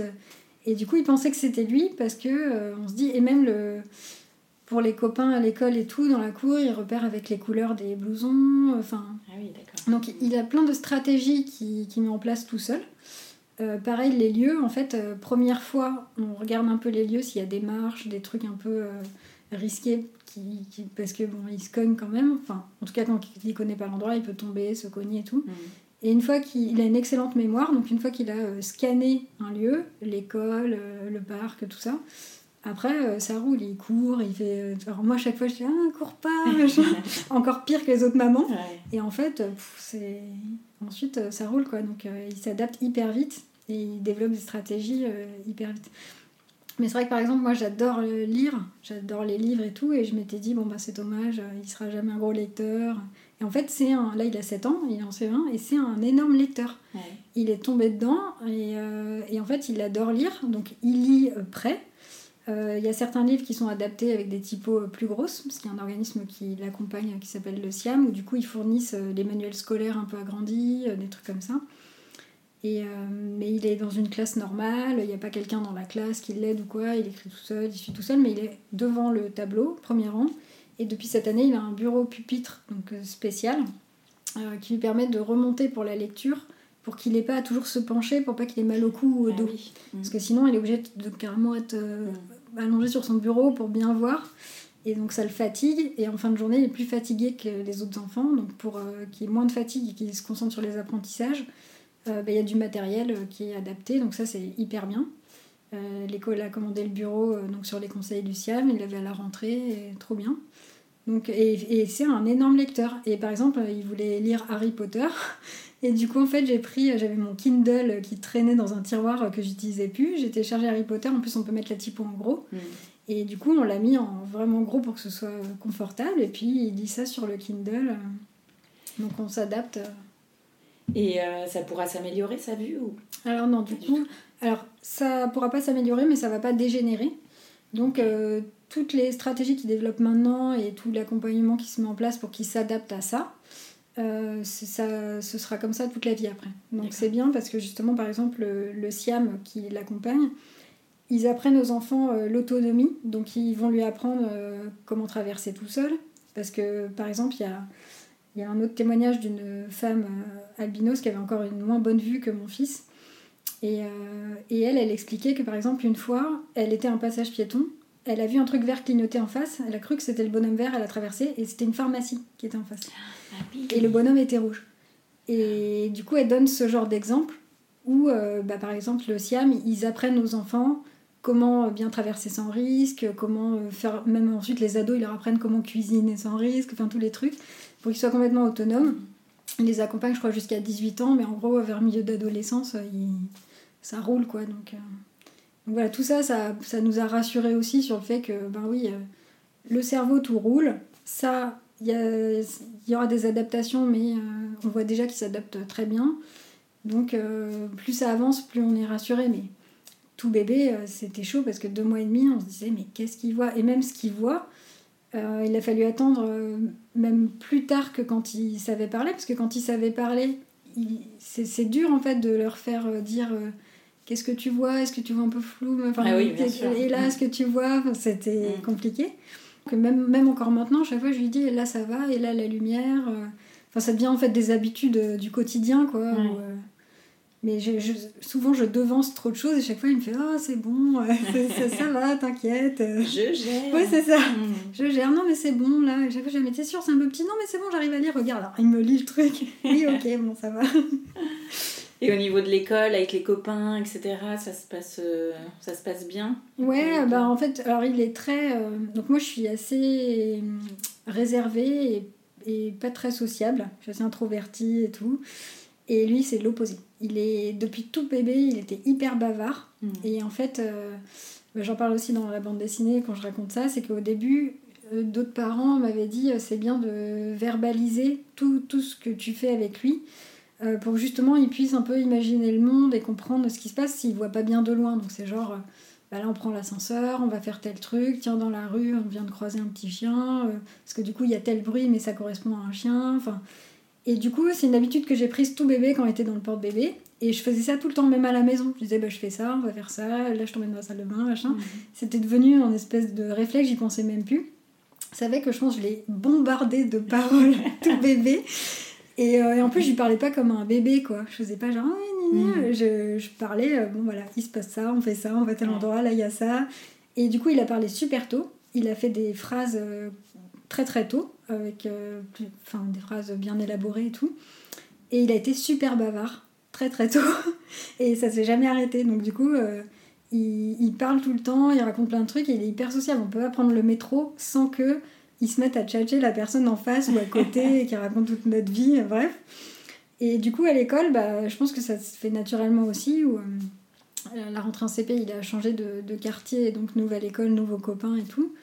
Et au début, il était un peu anxieux, et puis en fait, bah, il est tellement euh, bavard et rigolo, et il raconte plein de trucs, en fait. euh, Et au niveau des moqueries, en fait, il y a eu, euh, il y a eu un enfant qui l'appelait euh, tête de chou blanc. Et donc, du coup, on en a parlé, on a désamorcé le truc. Et puis, moi, je travaille vachement euh, sur, bah, justement sur son estime, quoi. Mm. Chaque fois, je, je lui fais relativiser des choses, je lui montre tous ses points forts. Enfin, j'essaye en tout cas. Et, euh, et du coup, je lui avais dit, bah, c'est pas grave si cet enfant t'a dit ça. Enfin, en tout cas, s'il le dit trop souvent, tu, tu le dis à un adulte, tu le laisses pas euh, continuer, quoi. Mais Ouais. euh, voilà, c'est c'est bête d'avoir dit ça. Et puis, voilà. Donc, après, bon, il y a encore l'école primaire. Je redoute un peu le collège. Où le collège, il suffit d'être mal coiffé ou de pas avoir les bonnes baskets ou je sais pas quoi et on prend cher. Donc là, lui, il va arriver avec des cheveux euh, blonds, quasi blancs. Enfin, il va clignoter dans la cour, quoi.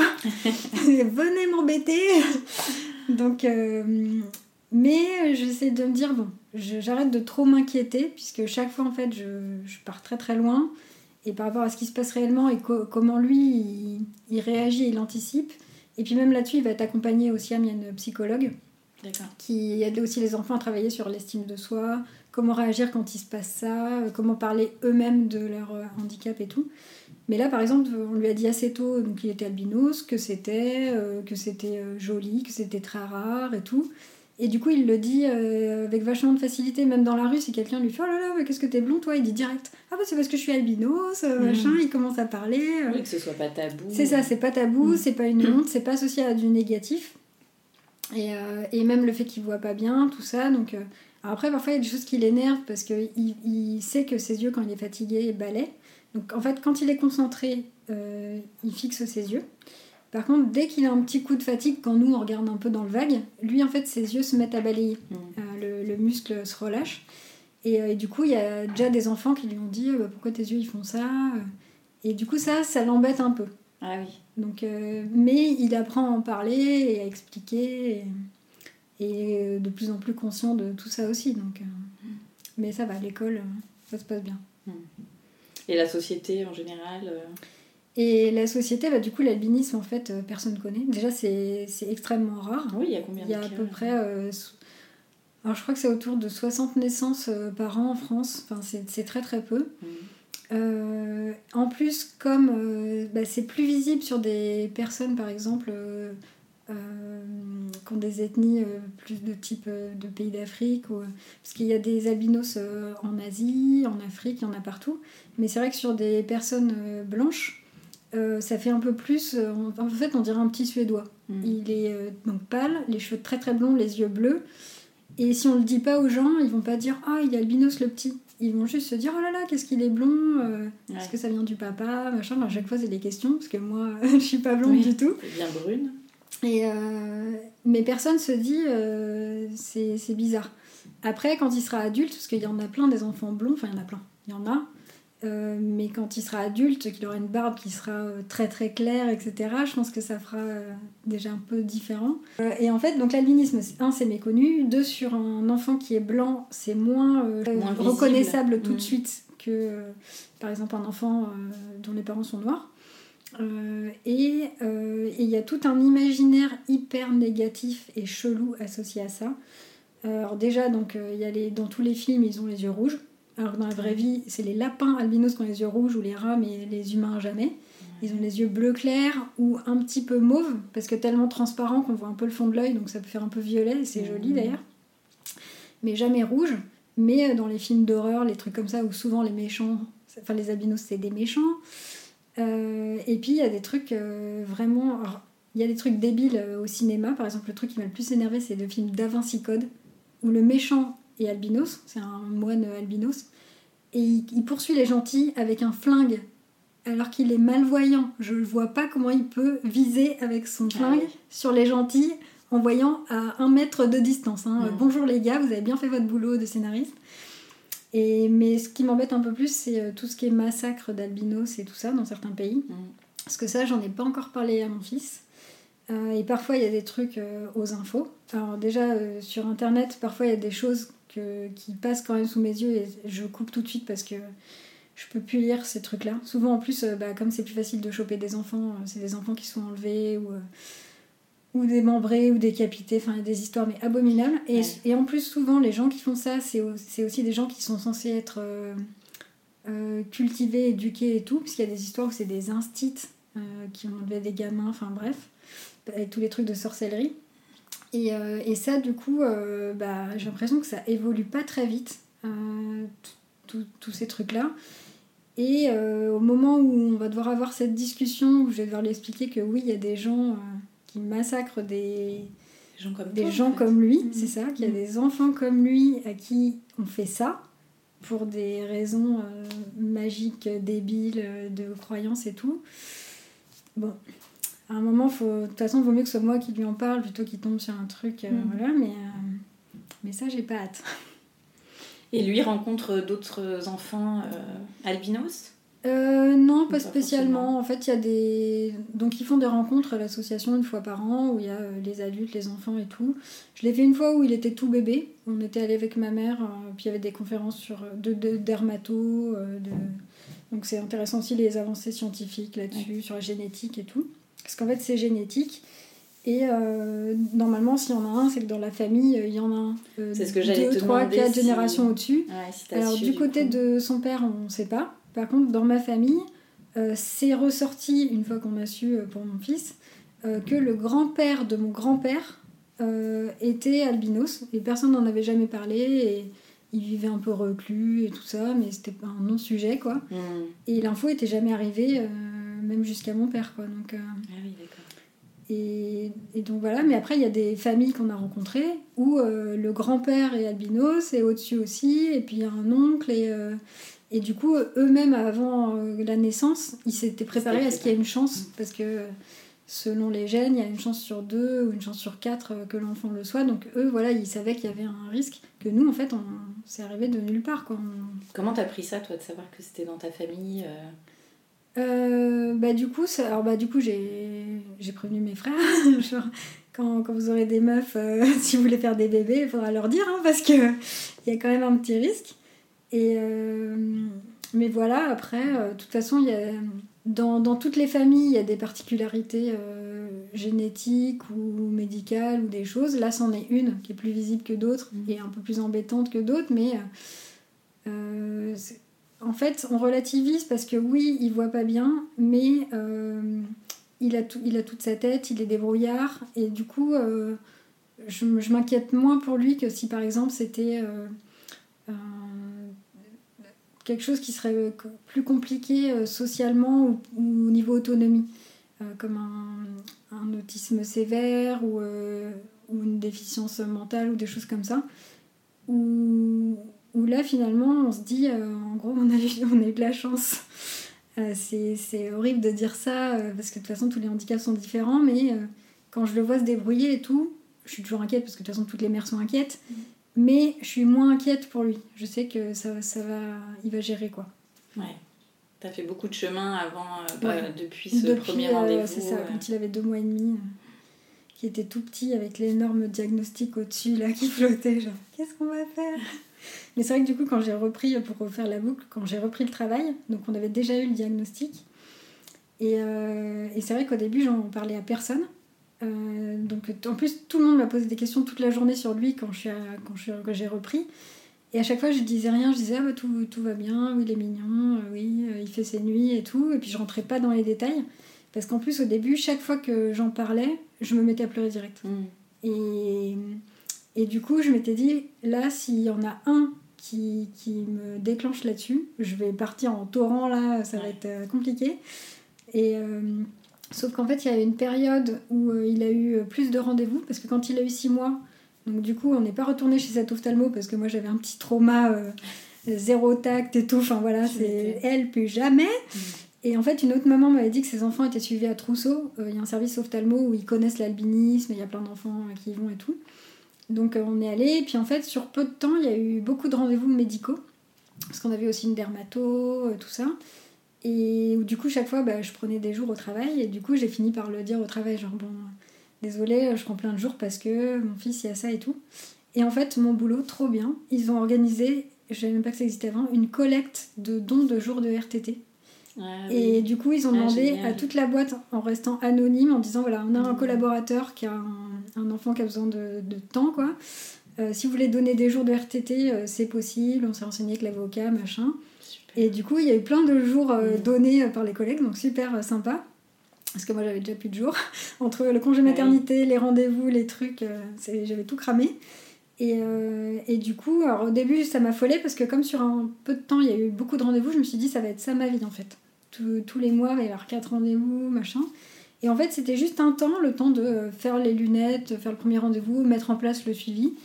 Et après, ça s'est calmé et maintenant, c'est une fois par an. Euh.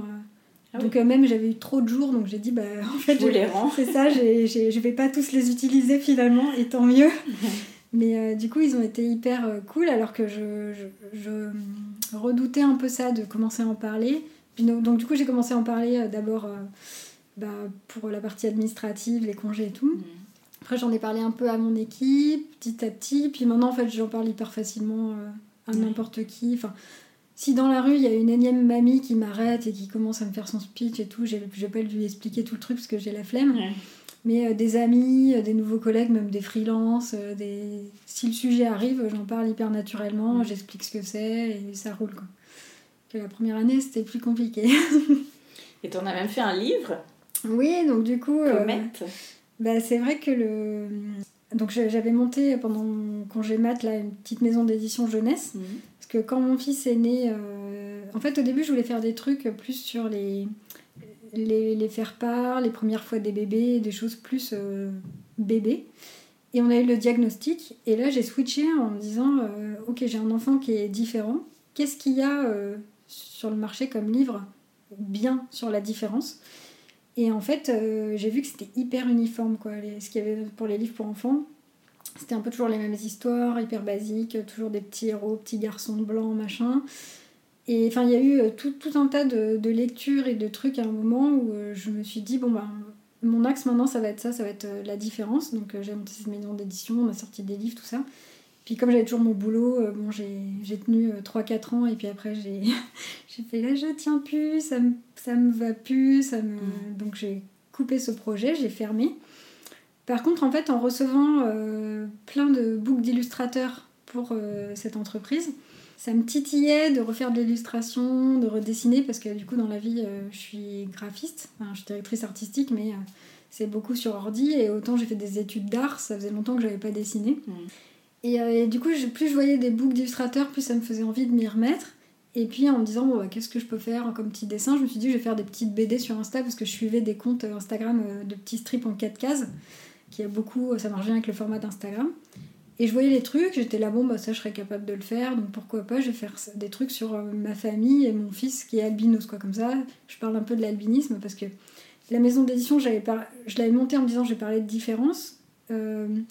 Mais en fait, on a commencé à faire des livres. Là où il y avait un réel besoin, c'était sur les, les, couleurs de peau et tout ça. En fait, il y a un énorme manque sur le marché. Et donc, on a fait euh, un super bouquin là-dessus euh, qui s'appelle Comme un million de papillons noirs, qui a une super bonne réception. qui, qui, correspond à plein d'enfants, donc c'était cool. Par contre, en fait, ça commençait à prendre une ligne éditoriale où je me sentais moins légitime et où je m'éloignais euh, bah, de mon fils en fait. En mm. disant, moi mon truc c'était à la base euh, bah, l'albinisme et ou la différence, mais enfin voilà, je, sentais que le truc partait et que j'avais besoin de me recentrer euh, sur ce, que, ce que moi je connaissais. Et, et du coup, j'ai commencé à faire ces petites BD en quatre cases, mais un peu à l'arrache. Et puis, je lisais de plus en plus de romans graphiques. Et pareil, à un moment, je me suis dit, bah en fait, ça aussi, je serais capable de le faire peut-être faudrait que je fasse un truc. Et puis je me disais aussi, euh, il y a tout le postpartum euh, où en fait, euh, bah pareil, là, personne dit rien. J'ai l'impression qu'on m'a arnaqué, que personne m'a prévenu. Alors peut-être que si, mais je suis tombée des nues complet. Et, du coup, je me suis dit, bon, bah je vais faire Je vais essayer de faire un truc là-dessus, quoi, avec ces deux sujets. Et je me souviens, il y avait même une, une, amie qui avait un bébé qui m'avait dit non, tu devrais faire un truc que sur le postpartum parce que là, il y a vraiment une grosse demande, les femmes, faut qu'on en parle, parce qu'elle aussi, elle avait un peu morflé. Et c'était avant euh, tous les départs du hashtag mon postpartum et tout ça. Et je lui avais dit oui, mais en fait, moi, c'est complètement lié au diagnostic, puisque deux mois et demi, euh, j'étais en plein dedans quand on a eu le diagnostic, donc je peux pas dissocier de mon histoire toutes les anecdotes, tous les trucs que je vais raconter, je peux pas dissocier l'un et l'autre. En fait, ça s'est mêlé euh, d'un bout à l'autre. Donc, euh, si je raconte un truc, ce sera les deux sujets euh, dedans. Et, et, du coup, bah, j'ai commencé à écrire le, le scénario. Quand j'écrivais le scénario, il y a eu le hashtag mon postpartum. Quand j'ai vu les, les, photos Instagram de Ilana Weisman avec sa couche aux fesses, là, mm. déjà j'ai chialé. Je lui ai direct écrit en disant mais meuf, ça fait trop de bien de lire ça, tu te rends pas compte. En plus, je suis en train d'écrire un truc là-dessus. Enfin, ça a résonné hyper fort euh, en moi, quoi. Et puis, je pense en plein de femmes. Donc, ça m'a conforté dans le truc. Euh, bon, allez, je vais au bout là. Euh, j'écris mon, scénario. J'ai donc j'ai monté un dossier de bande dessinée. Et puis, bah, j'ai trouvé un éditeur. Et après, je me suis lancée à fond là-dedans. J'ai mis un an et demi à, à faire de la page 1 à la page 270. Et en plus, euh, mon fils, il me voyait dessiner tout le temps, puis il voyait que je le dessinais lui. Mhm. Donc à chaque fois, il disait Alors, euh, ça avance ton livre sur moi Il était tout fier.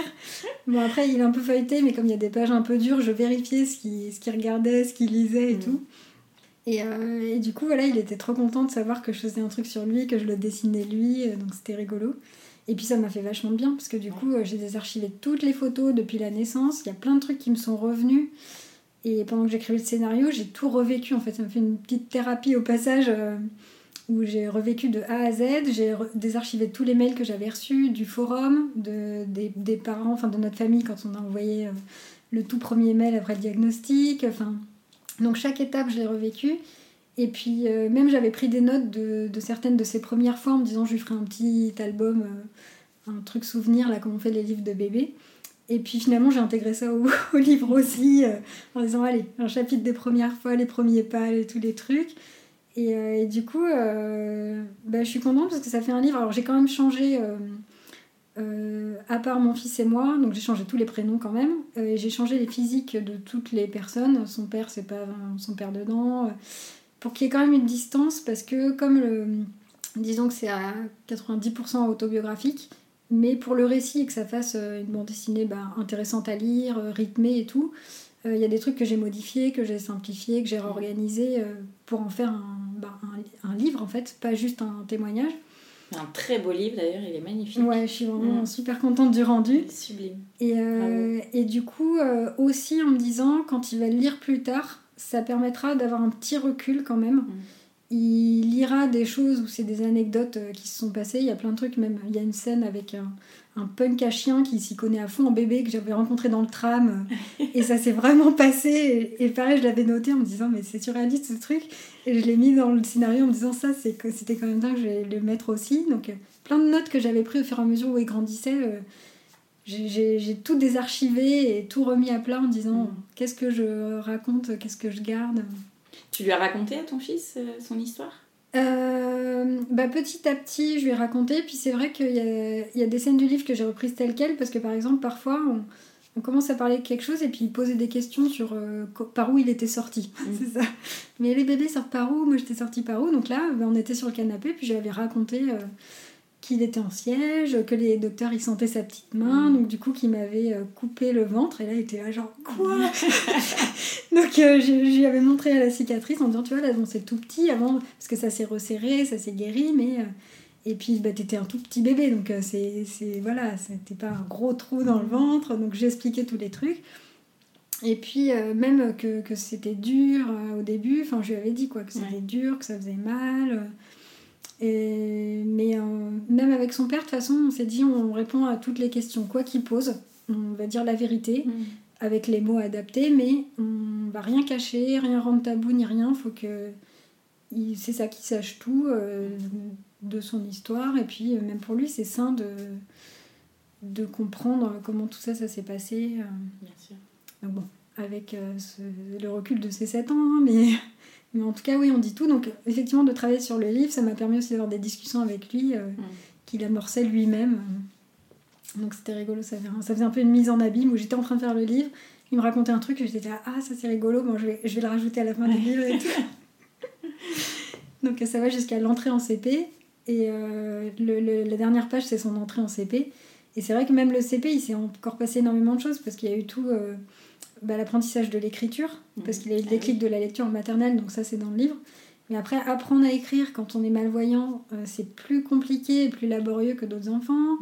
Euh, Il y a eu euh, bah, expliquer à l'instit, parce que comme il se débrouille hyper bien, qu'il fait ses stratégies et tout, si on n'explique pas noir sur blanc comment il voit et qu'il voit extrêmement mal, les gens ils s'en rendent pas compte en fait. Eh Et oui. même ils doutent un peu, genre vous êtes sûr Parce que là, ça n'a pas l'air. Bah oui, sauf qu'en fait il fait tellement d'efforts que le soir il est crevé ou il est agité en classe en fin de journée parce qu'il est super fatigué. Et les instits, faut leur expliquer tout ça quoi. Donc euh, l'école primaire, il y avait encore plein de choses à rajouter, mais je me suis dit bon, je vais pas non plus euh, faire un récit de 300 pages. Ce sera euh, le tome 2. c'est non, je pense pas qu'il y aura de tome 2. non, là, je... c'est bon. Ça, c'est- c'était un gros truc. Mm. C'est fait. C'est maintenant, on ouvre un nouveau, euh, un nouveau chapitre, mais qui sera pas euh, édité. Et alors, qu'est-ce que ça a changé chez toi, euh, la maternité? Euh, je pense que ça m'a rendu plus sociable. parce que du coup, alors déjà, ça m'a rendu plus patiente. Parce que moi, je suis extrêmement euh, impatiente. J'ai besoin euh, que tout aille vite, comme je veux, quand je veux, que, que je m'organise comme je veux et tout. Et là, bah, im- impossible.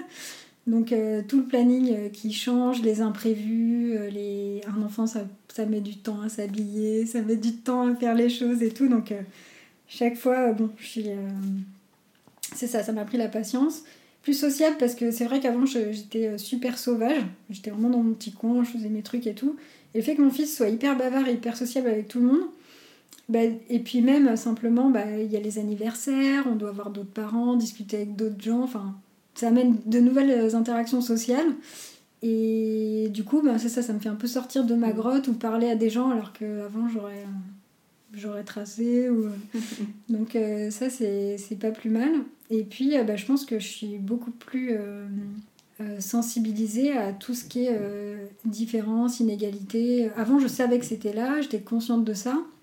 Mais euh, ça me passait un peu au-dessus de la tête, quoi, que maintenant je suis euh, hyper sensible à tout ça et je suis un peu, je pense, plus révoltée euh, qu'avant. Enfin, j'ai toujours été un peu la féministe rageuse, même au travail, je suis un peu identifiée euh, là-dessus. Mais euh, maintenant, dès qu'il y a euh, des, intolérances, des trucs comme ça, euh, je, je laisse rien passer, quoi. Je laisse rien passer et je suis même frustrée que la société, elle avance pas assez vite sur tous ces sujets et je voudrais que ça aille beaucoup plus vite et que les gens fassent plus d'efforts et ce serait mieux pour tout le monde en fait. Euh, Ça changerait tellement de choses euh, d'être plus tolérant. euh. Et bon. Mais donc voilà, ça m'a changé euh, sur ces sujets-là. On va passer aux petites questions de fin d'épisode. C'est quoi pour toi être une maman parisienne? Euh, pour moi, être une maman parisienne, c'est être une maman euh, speed. Euh, parce que bah, c'est vrai qu'il faut déposer à la crèche ou à l'école, après prendre les transports, aller au boulot. Le soir, c'est ah bah s'il y a le, un peu de retard de métro, faut que je parte à 10 minutes avant, machin. Donc toujours speed. Euh, et puis toujours speed et faire la queue tout le temps, quoi. Parce que au parc, c'est blindé, au musée, c'est blindé. Euh, on va faire les courses, c'est blindé. Enfin, Paris, c'est blindé tout le temps. Donc, quand on a un enfant qui est un peu, euh, qui bouge, qui s'impatiente et tout, faut. C'est ça, c'est gérer le monde et les, le timing toujours serré. Quel est ton endroit kids-friendly préféré? À Paris euh, alors avec mon fils, j'aime bien aller au cinéma euh, le week-end le matin. Mhm. En fait, j'ai pas un endroit spécifique. J'aime bien l'emmener voir euh, des expos, des trucs un peu rigolos ou ce genre de choses. Par contre, on a un petit rituel qu'on aime bien. En fait, pas loin de chez moi, il y a un, un resto de burgers bio et il y a un petit coin avec deux fauteuils. Et en fait, une fois, on est allé manger là-bas par hasard après un rendez-vous qui avait fini tard. On s'était mis dans ce petit coin et du coup, maintenant, ça devient un petit rituel où mhm. parfois en fin de semaine, euh, machin, on se fait Ah, on va euh, à ce resto et tout, on se fait notre petit euh, resto. Et du coup, on y va tous les deux et on prend notre truc, on se met dans notre petit coin. Et c'est notre petit coin kids-friendly qui n'était pas à la base fait pour, mais voilà. Quels sont tes projets, rien que pour toi et ceux prévus en famille? Alors donc on est en garde partagée mmh. pour d'autres raisons qui ne sont pas liées à, à, tout ça, mais on s'est séparés quand mon fils avait 4 ans. Donc euh, là, euh, les projets en famille, euh, bah, mon fils, j'aimerais bien l'emmener. en fait, il adorait les fusées, tout le, ce qui est système solaire et tout. J'en parle aussi dans la bande dessinée. Donc je voulais à la base l'emmener à la Cité de l'Espace à Toulouse, juste avant le Covid. J'ai même pris les billets et tout, et on a dû tout annuler. Et donc du coup, ça, faudrait que je, que je réorganise, que je trouve un moment pour l'emmener juste tous les deux qu'on se fasse euh, une espèce de petit week-end juste tous les deux, euh, mm. à voir tous les trucs de l'espace. Et euh, pour moi, bah, c'est continuer à faire des livres, en plus du travail, parce que là j'ai deux projets de livres pour enfants. où il y en a un où j'ai viens de finir de monter le dossier avec une autrice qui écrit aussi sur la maternité, qui s'appelle Sophie Adrianson, qui a écrit le scénario d'une BD qui s'appelle La Remplaçante, qui est aussi sur le postpartum. Ah oui, qui était aussi dans le tourbillon, effectivement. Oui, je l'ai écouté en plus. Euh, donc voilà, en fait, elle m'a écrit une super histoire euh, sur l'épilation féminine euh, qui est géniale. Donc on a fait le dossier, là on cherche un éditeur. Et puis il y a un livre que je voudrais faire aussi seul sur tout ce qui est PMA et l'attente du bébé en fait pour expliquer aux enfants parce que parfois en fait on, a un enfant et, en fait pour qu'il mesure toute l'attente et tout, tout ce qu'il y a eu avant même qu'il soit là, parfois, qui, a pris beaucoup de temps et d'énergie et, d'amour accumulé. Et du coup, euh, je fais un album là-dessus, donc euh, je suis en train de l'écrire. Et puis, euh, et puis, je cherche un éditeur après, donc voilà. Donc pour moi, c'est encore des livres, mais moins gros, parce que là, la bande dessinée, c'était un gros projet. Là, j'ai besoin de faire des projets plus courts. Merci beaucoup, Aurélie. Merci à toi. Un grand merci d'avoir écouté le tourbillon et si cet épisode vous a plu, n'hésitez pas à mettre un avis sur votre application podcast et à en parler autour de vous. Cela m'aidera beaucoup. Et pour que l'on puisse échanger ensemble sur tous ces sujets de maternité, abonnez-vous au compte Instagram Le Tourbillon Podcast. Et moi, je vous donne rendez-vous mardi prochain pour un nouvel épisode qui parle de la maternité, la vraie.